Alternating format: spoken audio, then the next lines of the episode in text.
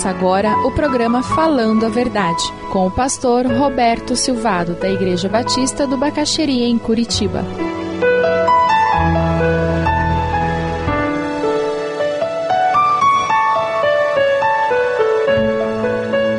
Mateus 14, a partir do versículo 22.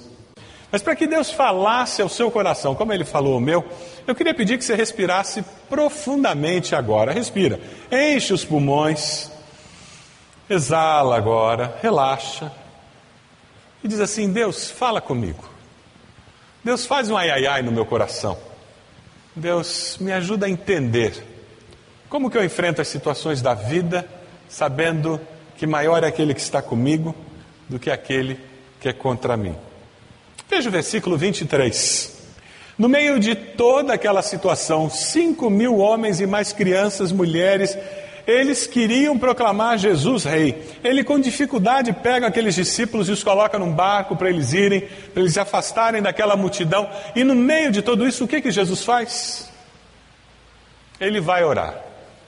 Eu acho que eu ia me preocupar em explicar para todo mundo por que eu não podia ser rei. Eu ia tentar escrever uma carta para imprimir e divulgar para todo mundo. Não é essa a nossa tendência? No meio da, de uma situação inesperada, que tem a chance de se descontrolar, não é verdade que nós tentamos segurar todas as pontas e assumir o controle da situação? E o que, que Jesus fez? Ele foi orar. Sabe por quê? Ele sabia que tinha alguém que podia cuidar daquela situação muito melhor do que ele.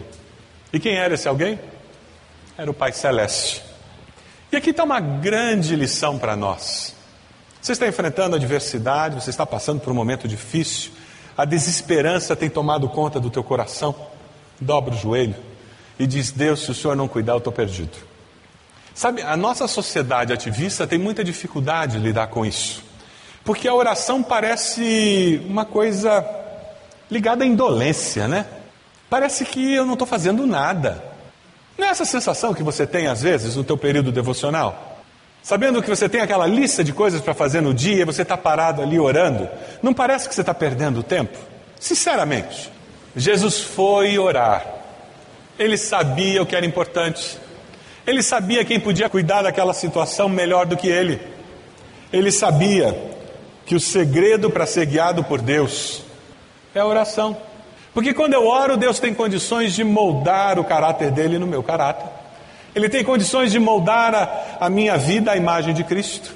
Ele tem condições de influenciar meus valores para que sejam valores que reflitam a glória dele.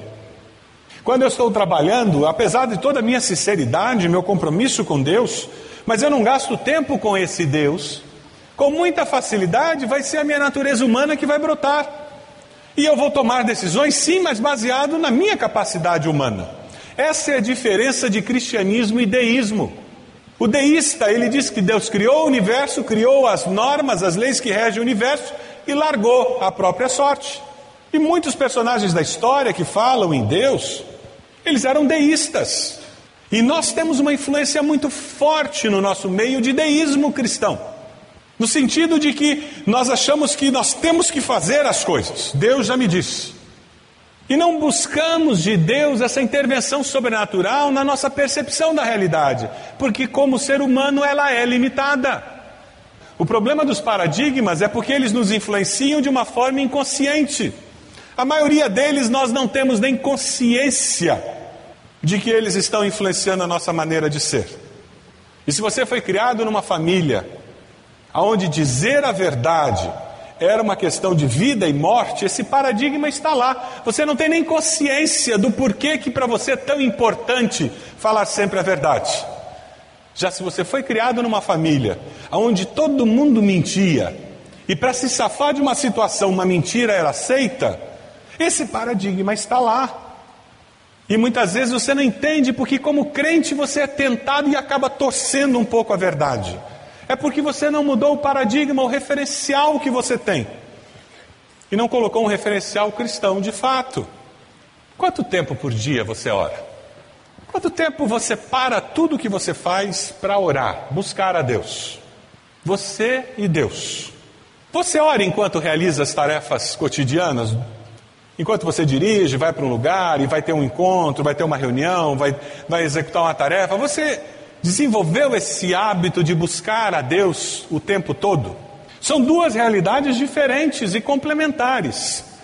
Elas não se excluem, elas convivem e precisam uma da outra. Alguém perguntou para uma senhora quanto tempo por dia ela orava. A senhora já de idade, uma serva do Senhor. Diz que ela parou, olhou para cima, pensou um pouco e disse: Olha, meu filho, eu oro três vezes ao dia e o dia todo. O que ela estava querendo dizer é que três vezes ao dia ela parava tudo e dizia: Deus, eu estou aqui, fala comigo. E enquanto ela realizava as tarefas o dia inteiro, ela estava buscando a Deus e pedindo de Deus direção e sabedoria para executar as tarefas do dia a dia. Veja lá no versículo 25. A oração de Jesus não foi aquela oraçãozinha rápida, não. E ele nem fez aquela oração da noite inteira, em que a gente começa de noite, dorme, e no dia seguinte de manhã diz em nome de Jesus, amém. Passei a noite em oração, né? No original grego, o que aparece é a quarta vigília da noite. É um horário entre três e seis da manhã. Jesus ficou sozinho, orando, até esse, esse horário. A habilidade de passar tempo em oração e ter assunto para passar tempo em oração é algo que precisa ser desenvolvido. É uma disciplina cristã. Nós precisamos das duas coisas. Lembra do exemplo de Daniel? Eles não conseguiam achar nada contra Daniel. A palavra de Deus diz que Daniel ia para o seu quarto três vezes ao dia. Parava tudo o que ele fazia. Três vezes ao dia ele ia ao seu quarto e orava a Deus. E isso teve um impacto tremendo na vida dele. A minha pergunta é: será que não experimentamos mais do poder de Deus e não vemos mais o poder de Deus na nossa vida justamente porque nós não buscamos a Deus o suficiente. Quem sabe você vai precisar estabelecer alguns alvos nessa direção. E certamente isso vai ajudá-lo a enxergar a vida e as circunstâncias da vida do ponto de vista de Deus. Lembra aquele texto da palavra que nos diz que os meus caminhos são mais altos do que os vossos caminhos, os meus pensamentos mais altos do que os vossos pensamentos? Assim diz o Senhor. E quando eu gasto tempo em oração, eu tenho oportunidade de perceber quais são os caminhos e os pensamentos do Senhor. Sabe, mas eu queria falar um pouquinho mais sobre esse texto. Olha ali o versículo 25. Olha o versículo 20, 24, 26. Ali aparece uma situação em que o barco está longe, mais ou menos a uns 5 ou 6 quilômetros da praia, e Jesus começa a ir caminhando andando sobre o mar. Eu queria deixar uma frase com você. Jesus nunca está tão longe e tão ocupado que não possa vir ajudá-lo. Quando nós temos a impressão de que ele não pode vir porque está muito ocupado, em nome de Jesus pode repreender esse pensamento. Isso é satânico, é diabólico, é limitador. O que nós estamos fazendo é projetando a nossa limitação humana no Cristo vivo, que venceu a morte e é eterno. Nós temos dificuldade de atender duas, três pessoas ao mesmo tempo. Ele não tem, ele é Deus.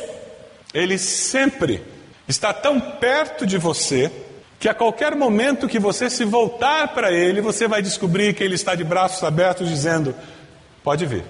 Quem sabe hoje o que você precisa fazer é se voltar e dizer: Senhor, não aguento mais. Senhor, essa dúvida aflige a minha alma de uma forma absurda. Senhor, essa, essa questão me tira do sério. Esse problema me faz questionar até o teu amor. E sabe, quando nós começamos a dizer para Deus o que vai na alma, nós estamos dando a oportunidade para que o Espírito de Deus nos convença do pecado, da justiça, do juízo e nos dirija, nos mostre, nos ensine todas as coisas que Jesus já nos ensinou. Veja o que acontece. Eles se apavoram quando veem Jesus caminhando sobre as águas. Você pode imaginar a cena? Você na praia, você olha para o mar, ou quem sabe você dentro de um barco pescando, ou quem sabe você no meio de uma tempestade. Imagina você sentado na praia, o tempo fechou, começa a ventar muito forte, e você olha, em vez de ver um tsunami, você vê Jesus caminhando por cima da água. O sentimento de medo é humano, é natural sentir isso. Os discípulos estavam olhando para a tempestade, para o risco que eles corriam, e de repente eles veem alguém caminhando sobre as águas. Se você estivesse naquele barco, você ia acreditar que era Jesus ou ia pensar que era um fantasma? Você já sentiu medo alguma vez na vida? Medo de quê?